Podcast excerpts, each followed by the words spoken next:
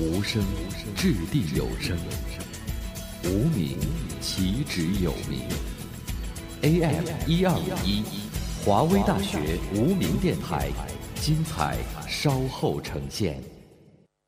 FM Blank，欢迎收听无名电台，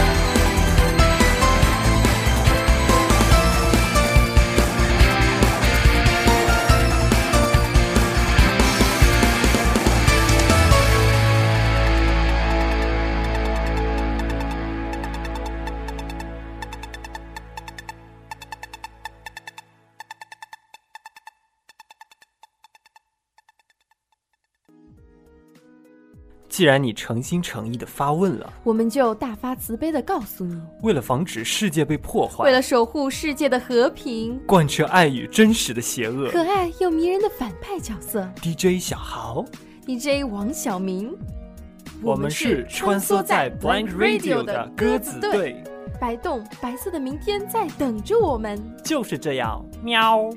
哎，等等，好像不太对啊。对，我们前面放的是数码数码宝贝贝的的这个主题曲，对嗯，进化的时候很动感的歌。为什么我为为什么我突然念起了神奇宝贝的台词，对啊，有一种在这个肯德基点了麦麦当当劳外卖的感觉啊。。那话说，今天咱们要说的这个主题呢，哎，对，也是跟我们前面放的这个歌这个歌非常的嗯相关哈。我们的主题就是让我们的童年进化吧。今天这期节目感觉是将会是一期非常有这个情怀的节目。嗯，对，就是会让我们会联想到童年的时候看过的很多一些有意思的动画片，对。对，会勾起我们很多珍贵的童年回忆哈。哎不过我突然想起来，刚刚我们在念这个神奇宝贝的台词的时候，为什么异口同声的说？鸽子王，鸽子队鸽子队哈。为什么呢？那我来给大家解释一下，嗯因为咱们两位貌似是这学期开的例会一次都没有去过，专业放鸽子，对吧？专业放这个大家的鸽子对啊。好，开玩笑哈，我们扯远嗯了。，好，那我们现在继续回到今天的主题。嗯，那刚刚大家一开始的时候也是听到了来自那个数码宝贝的非常热血的一首主题曲啊，是因为最近呢这个数码宝贝大冒险 T 新 R I，对，是由东映动画企划嗯制作的数码兽系列动画第七作。那哇，这个都第七座对呀、这个 T R I 就是数字三的意思啊。嗯，表示也是表示这个本作继电视动画第一作《数码兽大冒险》及第二作《数码兽大冒险二》后推出的一部新作品。那其实我之前也嗯是粗略的在网站上了解了一下嘛，它是以这个电影的形式，好像是，然后大概还会有七集、六七集这样的样子出来。对那其实我自己的话，我说实话没有看过这个，你会很期待吗？我非常的嗯期待，因为我小时候看过《数码宝贝》第一部，对我啊对它的印象是非常非常的深刻。我记得那时候，嗯，应该是上小学的时候吧，嗯记得每次回家一打开电视，第一件事情就是看数码数码。宝贝，对，而且每次就是打开电视的时候，听到那个暴龙兽进化的那个，哇！对进化的那个那个音乐很，激动，我现特别的在都想动感对，现在就我们把刚刚那个音乐应该再拿来在这里再继续放一遍。对对对，而且基本上每天都会幻想着说自己上学的时候骑着那个加鲁鲁兽骑上学，加鲁鲁，哎，看来小豪上学的时候也是位中二，那个非，常的中嗯二，对。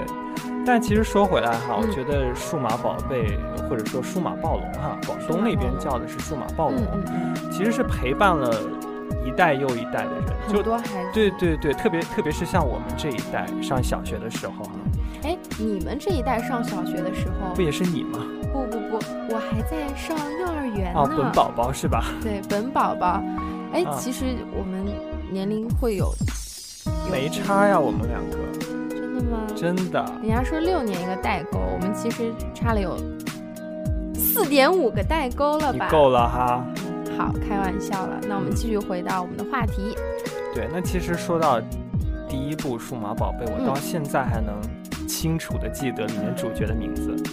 真的吗？要我给大家 repeat 一下吗？你向大家展示一下，展示一下哈。嗯，这个主角太一，哎，这个我知道。对，还有阿和、嗯，素娜、对，美美、嗯光子郎、嗯，阿柱。啊这个我已经没有印象了。阿柱他的徽章是诚实的徽章。你为什么连他们的徽章都知道？对我还没说完呢，我不仅能够背出来这些主角的名字，我还能把他们徽章的名字全部给背出来。哇，那今天的这期主题还真是，这个挖出了一个潜在的数码宝贝迷啊！对，真的是数码宝贝迷。我刚才还没说完呢，嗯除了阿柱之外，还有两个小不点，一个是阿五，就是巴达兽。巴达兽我知道，对对对，对，巴达兽的主人就是阿五那个小孩儿。啊、我想起来了，是玩电脑的那个？玩电脑的是光子郎，谢谢对不起，姐姐，你这个记忆力啊、真的没有印象吗？对，然后最小的那一个应该是加尔，迪路兽的主人说数码宝贝我都已经不太记得了。啊。好哈，那其实除了这个之外呢，他们每个人的徽章，你像这个太一是勇气的徽章，天哪！阿和呢是友情的徽章，然后下面的我就不说了。我觉得我们要阻止一下这位 DJ，他已经在这个我们电台现场已经开始这个复述数码宝贝的故事了，已经是。啊，那其实那个时候呢，就是总觉得，因为当时电视上每天只放一集嘛，嗯就恨不得每次回家都想把从第一集到第五十多集全部都看完的那种。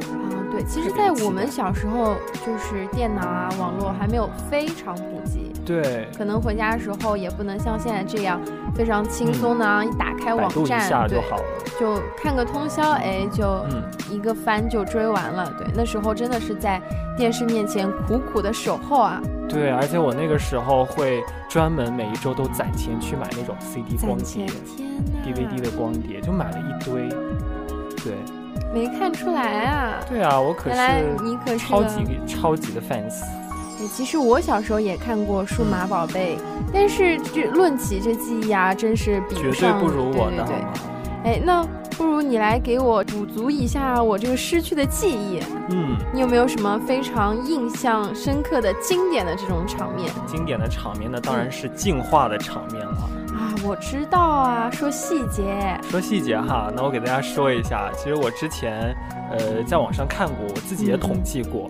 基本上，这个在《数码宝贝》《数码暴龙》第一季的时候，嗯各种兽兽啊，各种兽兽，各种数码兽进化的时候，它们的时间大概都是在第十七分左右。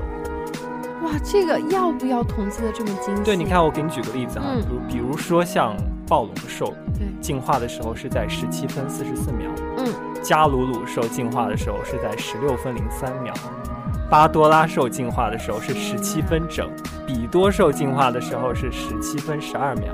哎，所以说这些宝贝、神奇宝贝，不，我又数说，码宝贝哎，我我又暴露了，我是一个忠实的神奇宝贝粉啦。其实今天大家这期节目就是大家在看这个数码宝贝粉和神奇宝贝粉的撕逼。撕逼大战。好，开玩笑啦。嗯其实这个数码宝贝，那他们都是在看来在走一个套路啊，有一个，固定的模式对去。就其实是像日本的这些动画，除了嗯像数码宝贝，还有像我们熟悉的这个奥特曼，奥特曼，对，嗯奥特曼啊，都是在被这个怪兽在被敌人打的受不了的时候变身进化，然后再花两分钟时间把 BOSS 给打败。哎，这就是我们所说的套路嘛。对吧，就是这样一个套路。好，那我们刚刚说了关于数码宝贝的这么多啊，今天也是出于两位 DJ 的私心，那我们嗯再为这个听众带来数码宝贝的非常经典的 OP，那就是这个 Butterfly。那希望大家可以和我们一起来欣赏一下。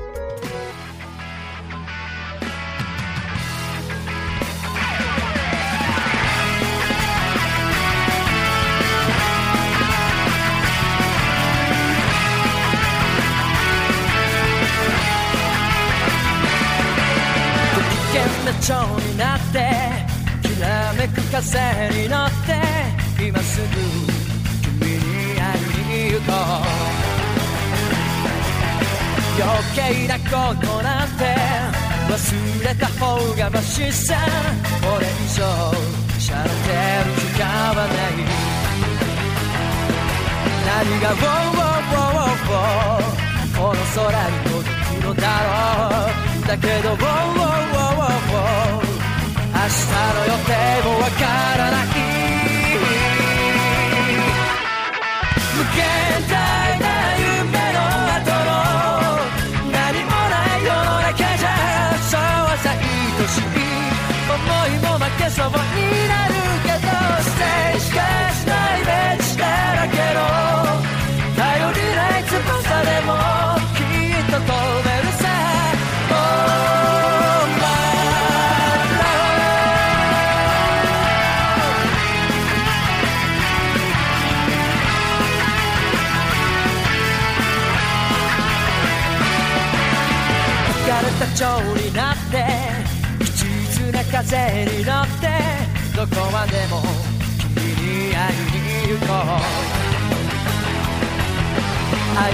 な言葉って意外に便利だって叫んでる。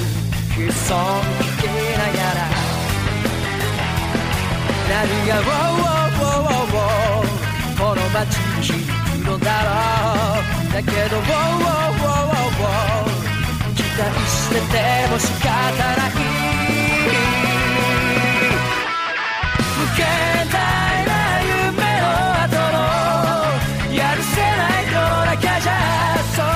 葬式外れもあるとはないから清掃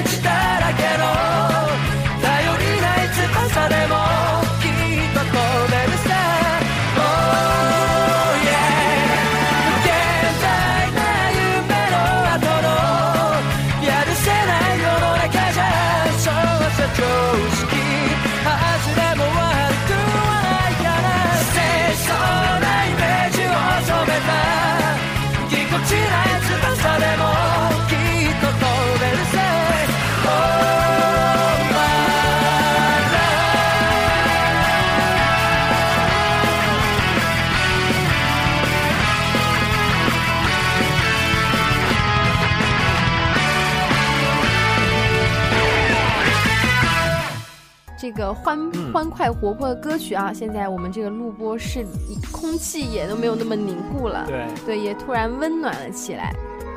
那我们现在继续刚刚的话题，嗯，哎，这个说完了数码宝贝啊，其实小时候我们还看过很多别的动画片，也有很多别的优秀的国产的啊、国外的动漫，就是陪着我们、嗯。陪伴我们一起成长嘛。哎，那我们就来回忆一下，就是小时候都看过哪些非常有趣的啊、好玩的动画片。好，我胸大，我先说。好，我让你先说 好，那我自己印象最深刻的时候啊，啊不是最时候。对，自己印象最深刻的一部是小学，应该是幼儿园的时候看的。幼儿园铁臂阿童木。幼儿园铁臂阿童木。对啊，你没有看过吗？嗯，那时候我可能还在我妈妈的肚子里。哎，你好小哦！对啊，幼儿园铁臂阿童木，我觉得我长到现在我都没有看过铁臂阿童木，我觉得可是对我来说是个很遥远的东西。可是前几年铁臂阿童木被翻拍了呀。对，就和我们这个呃数码兽大冒险一样嘛。对对但是我对它初代就没有什么感情嘛，与嗯其说没有感情，就是没有印象，所以我我也没有去看过这个。那你没有印象，嗯我来给大家说一下好好你来给大家聊一聊。对，那其实，呃，把前几年拍的那部翻拍的那部《铁臂阿童木》和这个手冢治虫，是日本的这个漫画家哈哎，他原创的这个《铁臂阿童木》相比较的话，嗯我个人是觉得其实最新那一部是有点退步的。啊，就是关于这个翻拍的问题。对嗯就其实，呃，手冢治虫他在创作第一部阿童木的时候，他的一个核心的主题思想，他是一个很有预见、很有远见的一个嗯漫画家。他想在未来的时候，机器人和人类是一种呃。和平共处对和平共处、平等地位的一个阶段，也就是说，我们的人工智能已经进化到了具有人性化的那样一个阶段。嗯对，这这个机器人或许能够成为人类社会的一部分哈。我觉得这是一种非常好的一个世界观，非常非常超前的思想。对非常包容的一个世界嗯观。就像我们现在社会上也有很多一些少数族群，嗯，对吧？我觉得这也是给我们现在处理这些问题一个借鉴吧。我觉得。嗯但是这个翻拍的电影呢？那其实翻拍的电影的话，我个人嗯觉得在里面我是没有看到这样的一种情感的，更多的体现出来的是一种非常个人主义的东西。哎，比如说哈，里面并没有提到说，呃，让除了阿童木之外的其他机器人跟人类有同等的地位。嗯相反，其他的那些机器人，比如说收垃圾的呀，这个这个非常呃，怎么说呢？觉得没有阿童木那样就是那么光亮，而且他也并没有提到说其他的机器人能够与人类和平共处。所以他这个电影可能就是为了去突出他的对这个主角，突出主角就其实是很套路的东西。可能就是以他这个阿童木去赚取这些粉丝的眼球吧，但是可能忽略了一开始作者在里面真的东给西，予的这个情怀对，啊，其实。都是一样的，因为我看到呃、嗯。很多人就是评价这个数码宝贝，哎，我们又聊回这个话题啊。数码，宝贝哈，就是说，很多人因为他们自己以前对他的感情，然后去看了这部电影，但是发现，哎，好像除了这个名字，好像还有这个主题曲，嗯。其他好像都变了，再也找不到当年看的那种感觉了。就是没有当初那种激动啊，那种情怀。可能大家都长大了，但是还是有很多人支持啦。嗯嗯那除了说像阿童木的话，嗯，那其实你小的时候看过什么动画片我小时候非常印象深刻？我特别小的时候喜欢看《天线宝宝》。天线宝宝，哎，你说你什么时候知道天线宝宝的？我好像是不是读初中的时候呀？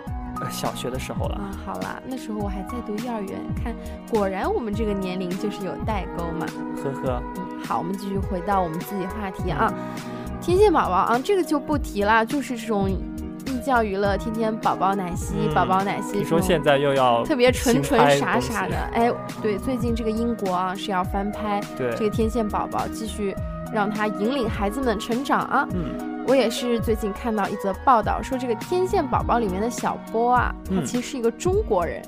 真的呀？对，说这个作者是啊、为了体现这个民族多样化的这个嗯感觉啊，这个里面有一个黑人是丁丁还是丁丁 C 记不得了，但是小波是一个中国人。不过我从他们四位嗯相似的脸庞中，真是没有看出来呢。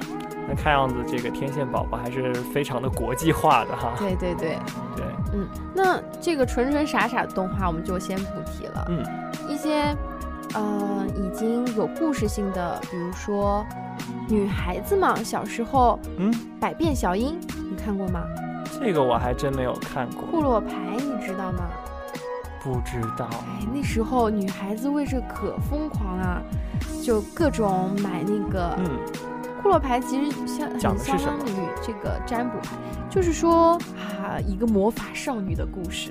啊，对，总之里面非常也是有吸引女生的套路嘛，变身，对不对？对，变身。然后有这个帅帅的小男朋友，哦哎，这些对，也是这个有着固有的吸引女生套路啊。嗯再举几部，比如这个美少女战士啊，少女战士，还有一个叫做圣少女，嗯，诶，我记得好像还有飞天小女警。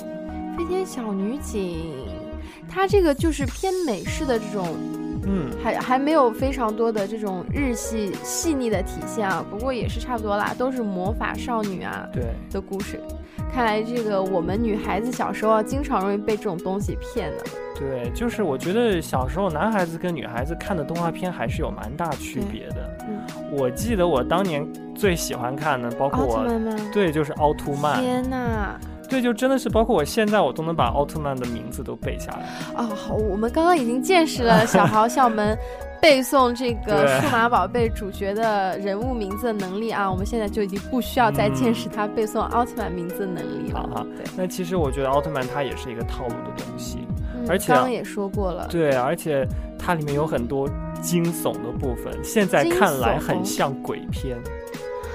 啊，我我只看过，我只跟我弟弟看过一点。嗯我记得有，嗯，就是我给我的印象就是非常压抑的气氛啊，然后突然一个怪兽出现啊，这样子。对的，反正我弟弟从来没在怕的，还拿着他奥特曼玩具打电视。嗯那除了说奥特曼的话，那其实还有像铁甲小宝，哎，这个我也有看，我挺喜欢看的。对，还有说像这个哆啦 A 梦，啊，这些都是经典啊，非常经典哈。嗯我很小的时候看哆啦 A 梦，也就会幻想说，哎，有一个机器猫对，有一个机器猫，然后它的口袋里有各种各样神奇的东西。道具，嗯，对，当时我记得我就特别想要那个记忆面包，嗯，哎，这个考试神器啊，我觉得有了之后，我现在一定可以成为一个学霸，可能会成为一个非常胖的学霸，我觉得。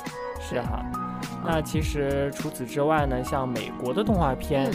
我们都看过的，我觉得《猫和老鼠》猫和老鼠 Tom and Jerry，对吧？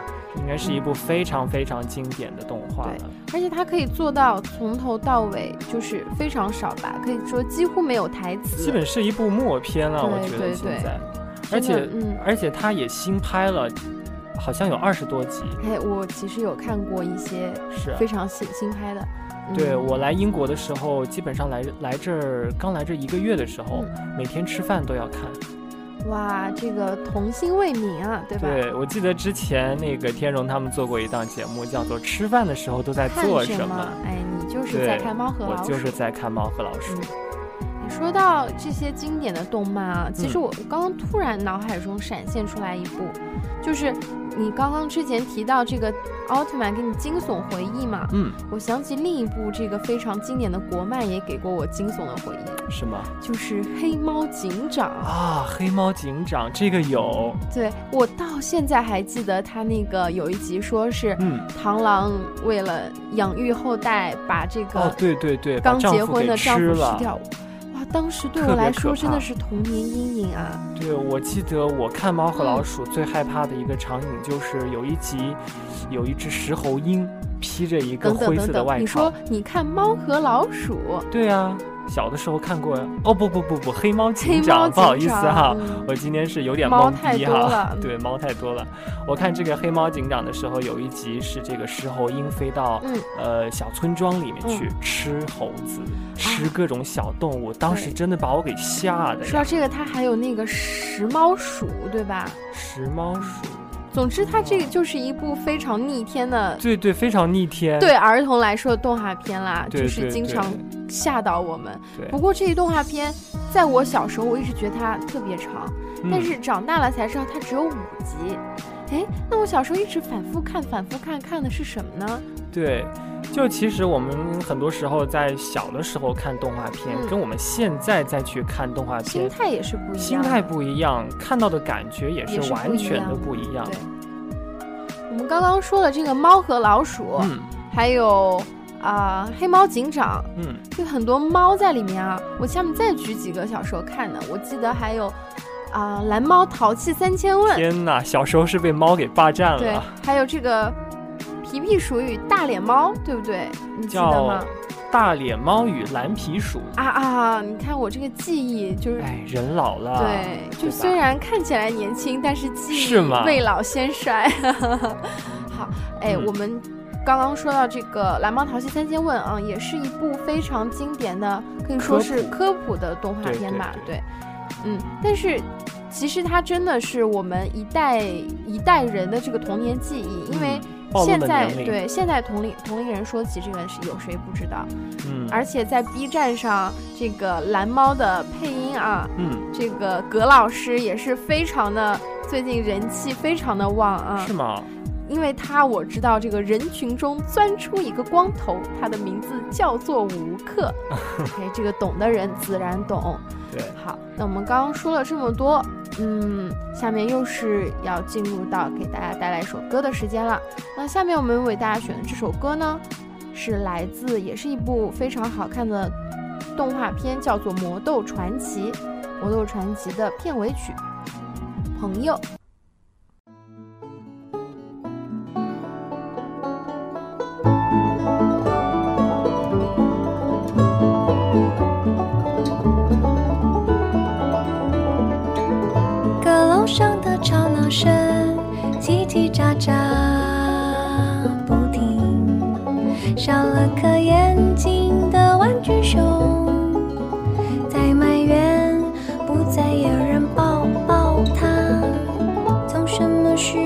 候开始才不敢大声的哭？那几个令人想到就头痛的朋友，是否跟从前一样爱捉弄别人呢、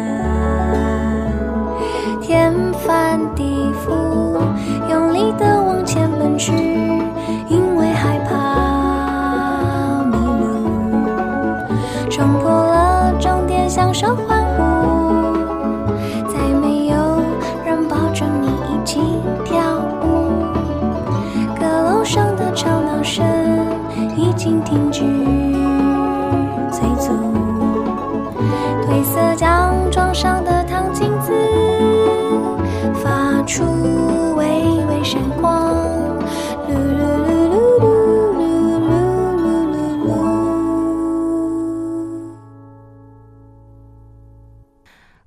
听到了一首来自一部非常优秀的国产动画片的片尾曲，啊、由自然卷为我们带来的《朋友》。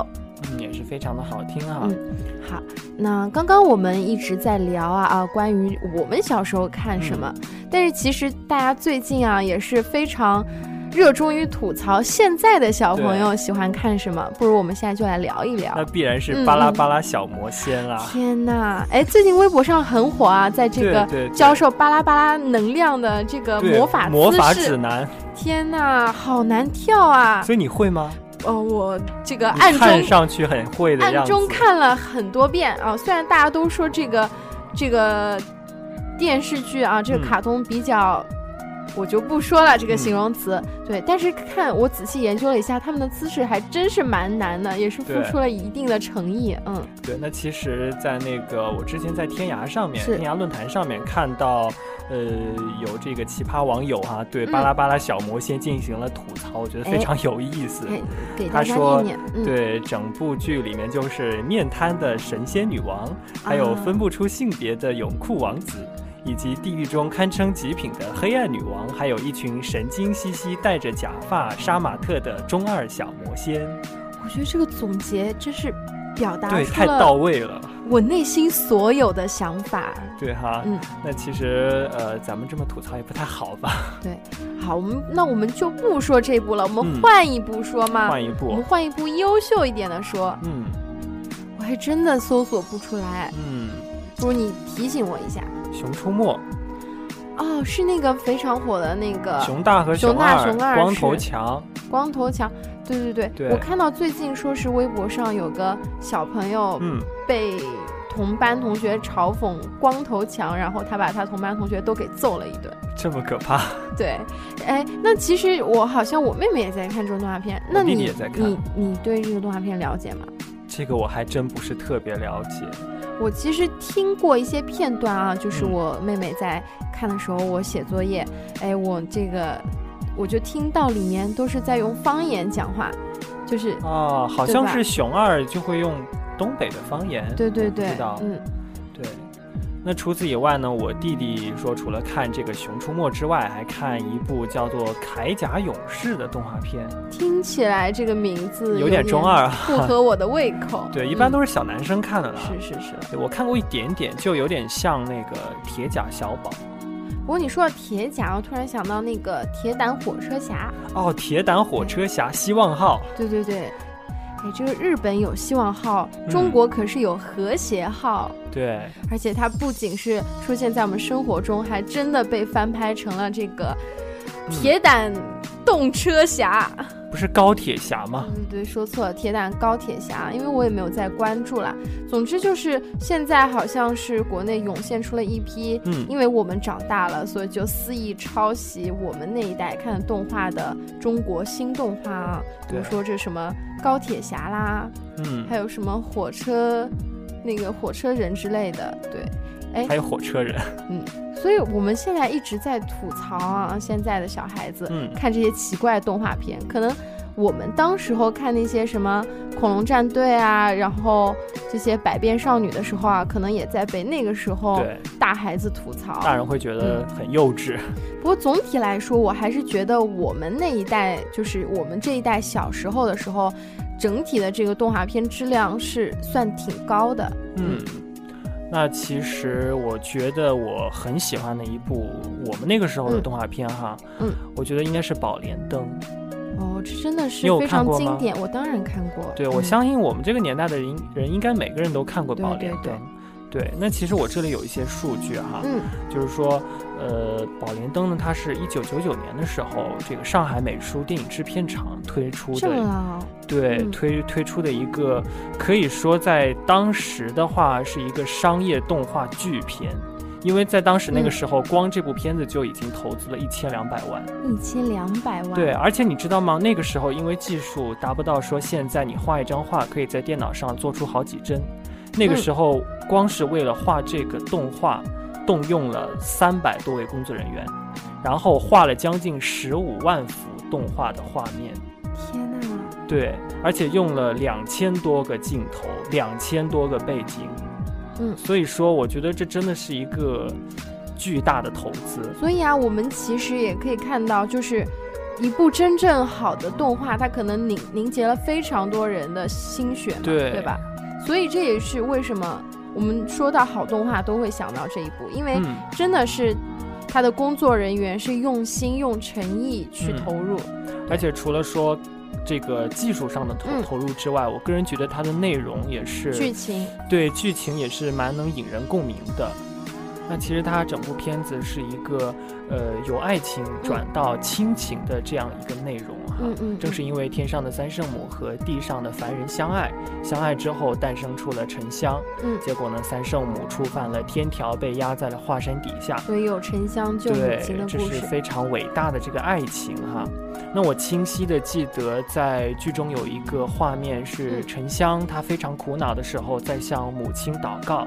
那嗯么在母亲在天上为她亮出了一句话，叫做“天上的人最缺乏的是智慧和爱”。那么其实最后指引着沉香救出母亲的这个精神来源，我觉得就是这一句话。对所以说我们说了，它这个内容非常嗯值得人去欣赏。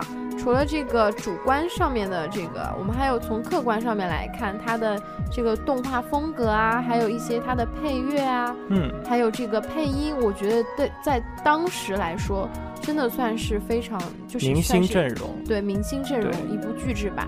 当时这个插曲是由李玟和张信哲对张信张信哲是结尾曲，李玟是主题曲。对，嗯、为这部动画电嗯影演唱的。那接下来呢，我们也是要来欣赏一下这部电影中的主题曲主题曲。想你的三百六十五天对。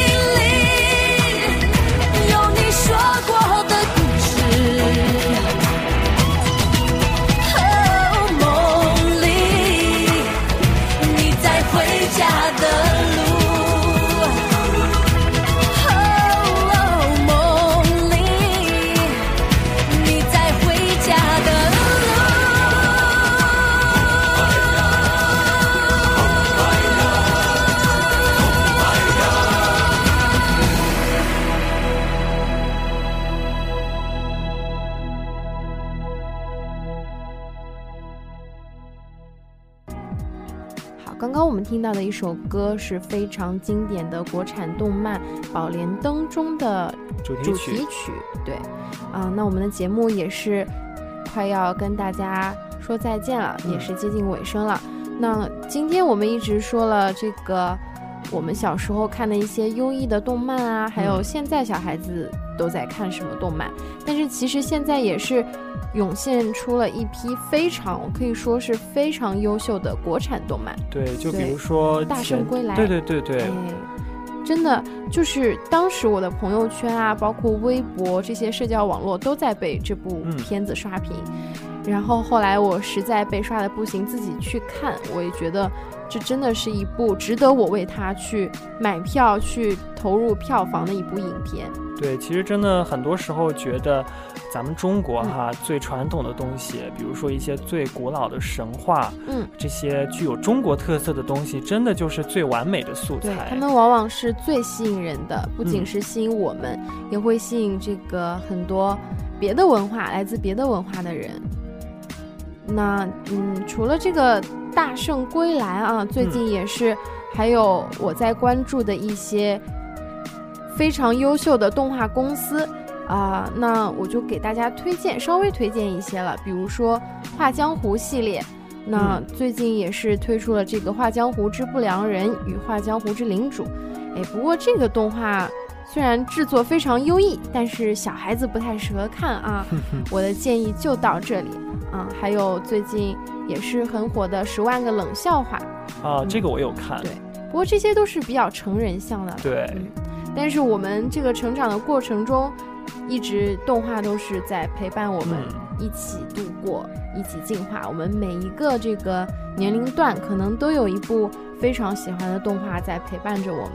对对，那这个节目也是真的到了尾声，嗯，最后我们就送给大家一首《悟空》。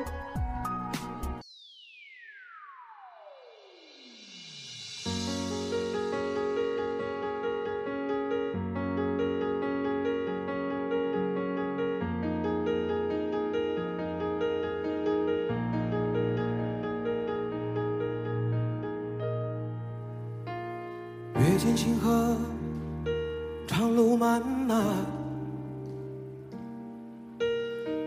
烽烟残尽，独影阑珊。谁叫我身手不凡？谁让我爱恨两难？到后来，肝肠寸断。幻世当空，恩怨休怀，舍吾黎明，六尘不改。且怒且悲且狂哉，是人是鬼是妖怪，不过是心有魔债。叫一声佛祖回头无岸，贵人